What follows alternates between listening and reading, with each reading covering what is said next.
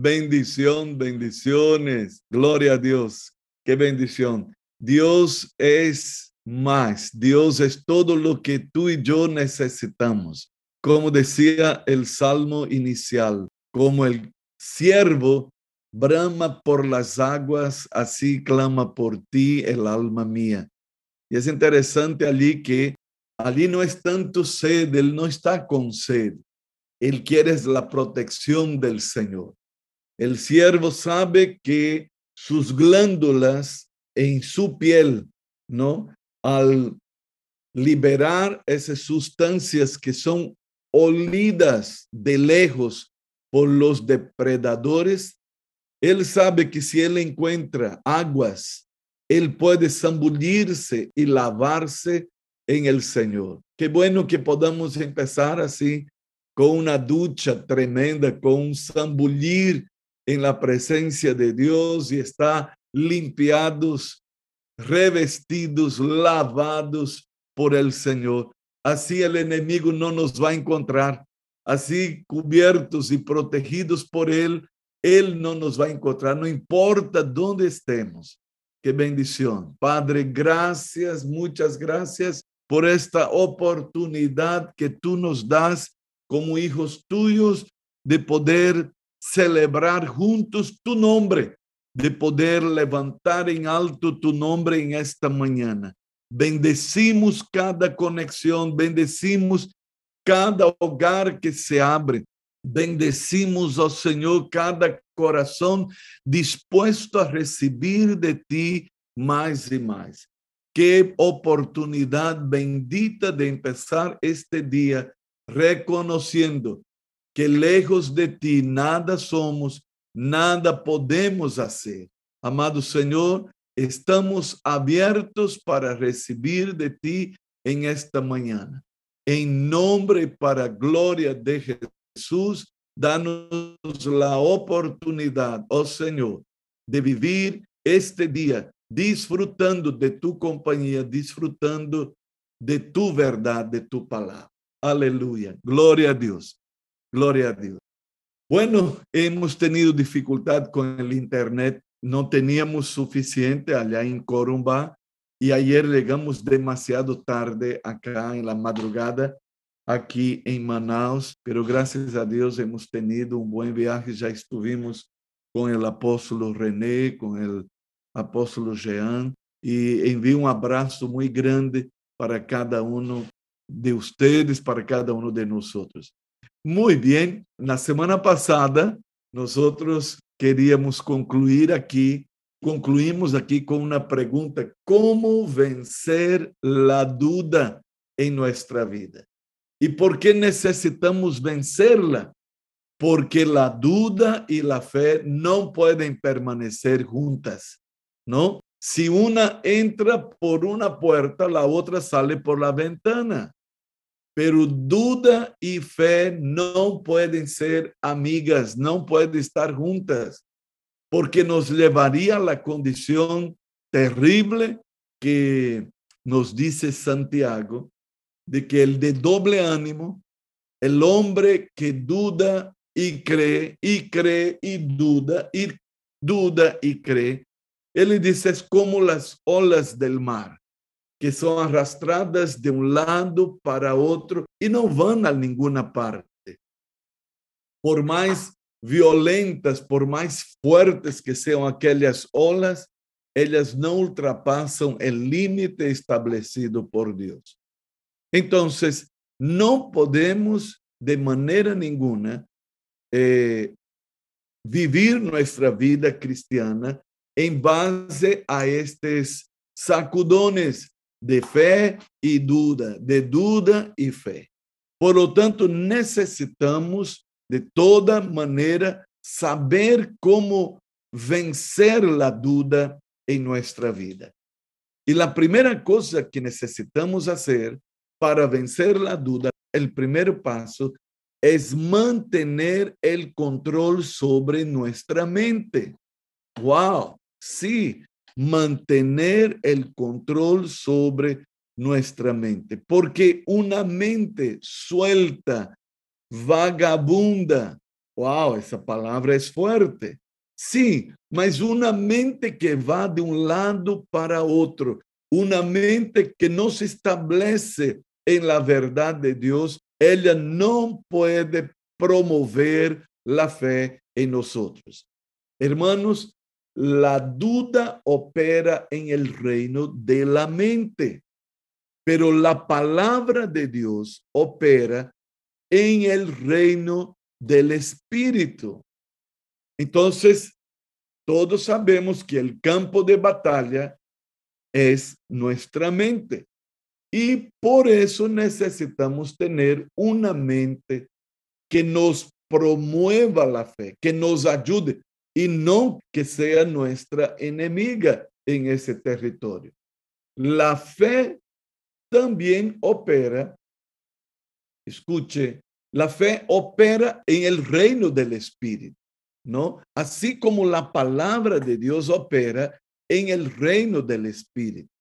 Por lo tanto, tenemos que echar mano de nuestras armas espirituales armas disponibles para vencer los pensamientos de duda. Pastora Daniela, por favor, si puede leer para nosotros Isaías 26, 3. Tú guardarás en completa paz a aquel cuyo pensamiento en ti persevera, porque en ti ha confiado. Wow, Miren qué declaración hermosa. Hay paz completa, hay paz total para aquel cuyo pensamiento, cuya mente persevera en el Señor. ¡Wow! Aquí hay un secreto. Y él dice, porque confía en ti. Entonces, Isaías asocia el pensamiento firme en Dios, una mente que se mantiene establecida en el Señor con la paz que puede inundar el corazón. Y luego él dice, porque en ti ha confiado la fe unida a una mente que se establece en la palabra de Dios. Pastor Zacarías, segundo a los Corintios 10, del 3 al 5. Pues, aunque andamos en la carne, no militamos según la carne, porque las armas de nuestra milicia no son carnales, sino poderosas en Dios para la destrucción de fortalezas, derribando argumentos y toda altivez que se levanta contra el conocimiento de Dios y llevando cautivo todo pensamiento a la obediencia a Cristo. Wow, wow, wow. Pablo dice, aunque estamos en la carne, nuestra lucha no es carnal. Y él dice, nuestra milicia no es carnal, ni tampoco las armas que están disponibles a nosotros. Él dice, son armas poderosas en Dios para destrucción de fortalezas. Yo no sé cuántas fortalezas usted ya conoció, muchas de ellas en ruinas, pero es una de las edificaciones más extraordinarias, las fortalezas que fueron levantadas por reyes, por ejércitos, por invasores, colonizadores. Es impresionante visitar una fortaleza, una estructura tremenda para resistir los ataques del enemigo. Y aquí dice el apóstol Pablo, tenemos armas espirituales que son poderosas en Dios para destrucción de fortalezas. Ahora, ¿qué fortalezas son estas?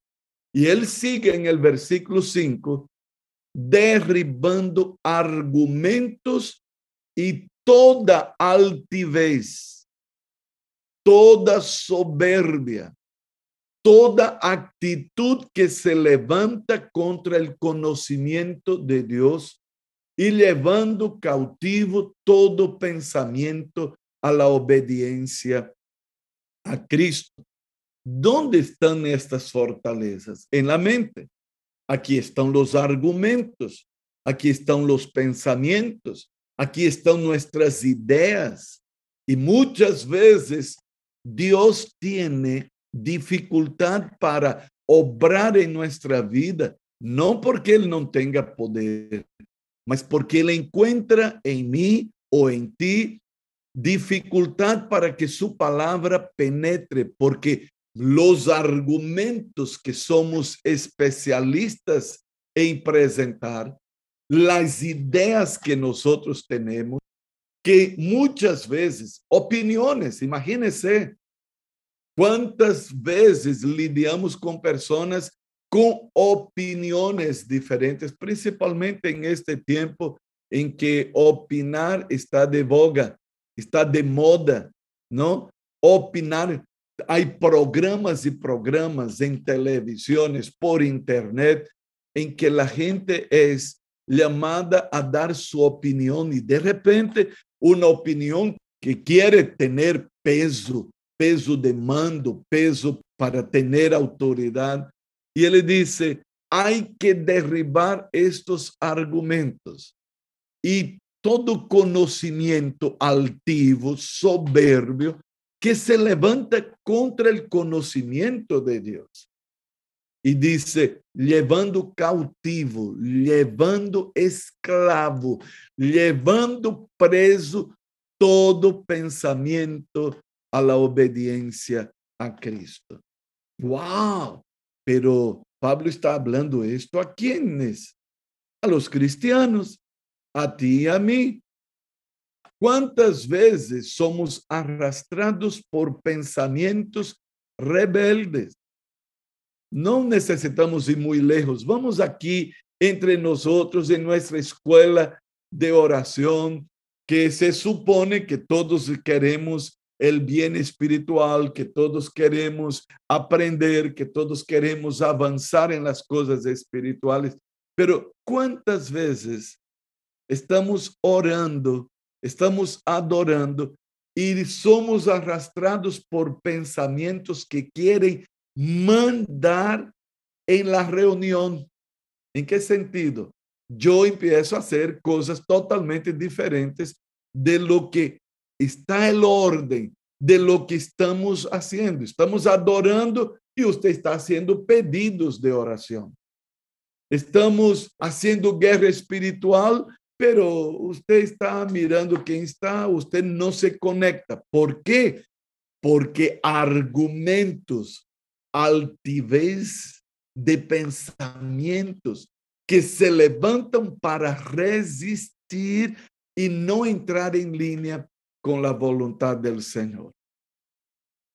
Wow, pero Pablo dice, hay armas, hay armas poderosas que podemos destruir essas estruturas mentales, porque eu quero que seja assim, porque eu sei que tem que ser assim, porque a mim me gusta que seja desta forma, e não é desta forma que você ou eu pensemos, é como Ele quer. Imagine-se Jesus lidiando com a vontade do Padre. Y si él experimentó esta lucha y venció, escuche, tú y yo podemos vencer. Jesús dijo, estas cosas os he hablado para que en mí tengáis paz. En el mundo tendréis aflicción, pero confiad, yo he vencido al mundo. Aquella misma noche, Jesús pasó tres horas lidiando delante del Padre, aparta de mí esta copa, pero que sea tu voluntad y no la mía. Wow. Escuche, ¿qué significa eso de mantener control sobre la mente? Significa que nosotros necesitamos estar listos para reusar cualquier pensamiento o imagen contrarios a nuestra oración. Significa hacer un ejercicio de controlar nuestros pensamientos de acuerdo a Filipenses capítulo 4. Por favor, mi querido Franco, Si puedes abrir para nosotros tu Biblia en carta de Pablo a los Filipenses, capítulo 4, versículos del 6 al 9.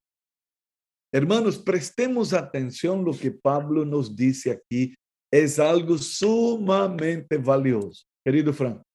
Por nada estéis afanosos, si no sean conocidas vuestras peticiones delante de Dios en toda oración y ruego, con acción de gracias.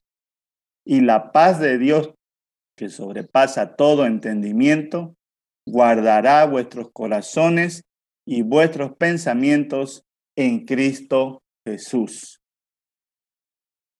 Por lo demás, hermanos, todo lo que es verdadero, todo lo honesto, todo lo justo, todo lo puro, todo lo amable, todo lo que es de buen nombre, si hay virtud alguna, si algo digno de alabanza, en esto pensad. Lo que aprendisteis y recibisteis y oísteis y visteis en mí, esto haced, y el Dios de paz estará con vosotros. Wow, wow. Preste atención. ¿Dónde está el apóstol Pablo? Está preso. Una situación de adversidad. ¿Dónde está el hombre de Dios, el predicador? Eh, podemos decir, impedido parcialmente de hacer su ministerio. Tullido, ¿no? En una cárcel cuando él quería estar por todo el mundo predicando el evangelio como él solía hacer. Pero qué tremenda declaración y qué control de pensamiento. Él está en paz. Porque nadie puede decir eso que él dice si él estuviera perturbado, ¿no? Yo me acuerdo una vez, una de las últimas veces que visité la cárcel, tuvimos un culto tremendo, ¿no? Y una persona sabía que yo estaría allí en Palma Sola, en la cárcel, y entonces había preparado todo una carta, ¿no? Para mí, en la carta él pedía cosas, en la carta él pedía que, que nosotros nos moviéramos afuera por su situación. Eh, era una carta de afligido. Pero aquí está el apóstol Pablo preso. Pero qué tremendas palabras de paz nos dirige. Qué tremendo control sobre su mente para no permitir que las circunstancias lo maniobren lo dirijan. Ele disse: por nada estéis angustiados, afanosos, preocupados, pero sean conocidas vuestras peticiones delante de Dios. La paz de Dios, el versículo 7 dice, la paz de Dios, que sobrepasa todo entendimiento, guardará vuestros corazones.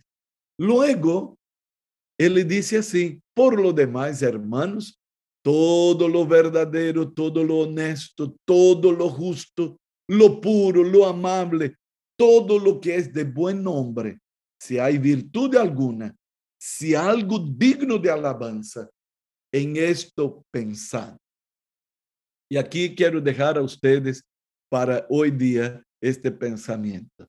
Necesitamos aprender a asesinar malos pensamientos en nuestras vidas eliminarlos, sacarlos, deshacer con ellos para que ellos no vengan a producir malestar en nuestra vida, ¿no? Él dice, en esto pensar, piensen solamente lo que es verdadero, honesto, justo, puro, amable, de buen nombre, porque si no es así, nos va a perturbar. Entonces necesitamos aprender a quitar todo pensamiento que no se ajusta a Filipenses 4, 8. Y luego el versículo 9, lo que aprendisteis, recibisteis, oísteis y visteis en mí, esto pensad. Y el Dios de paz, aleluya, y el Dios de paz estará con vosotros. Oh, gloria a Dios, gloria a Dios.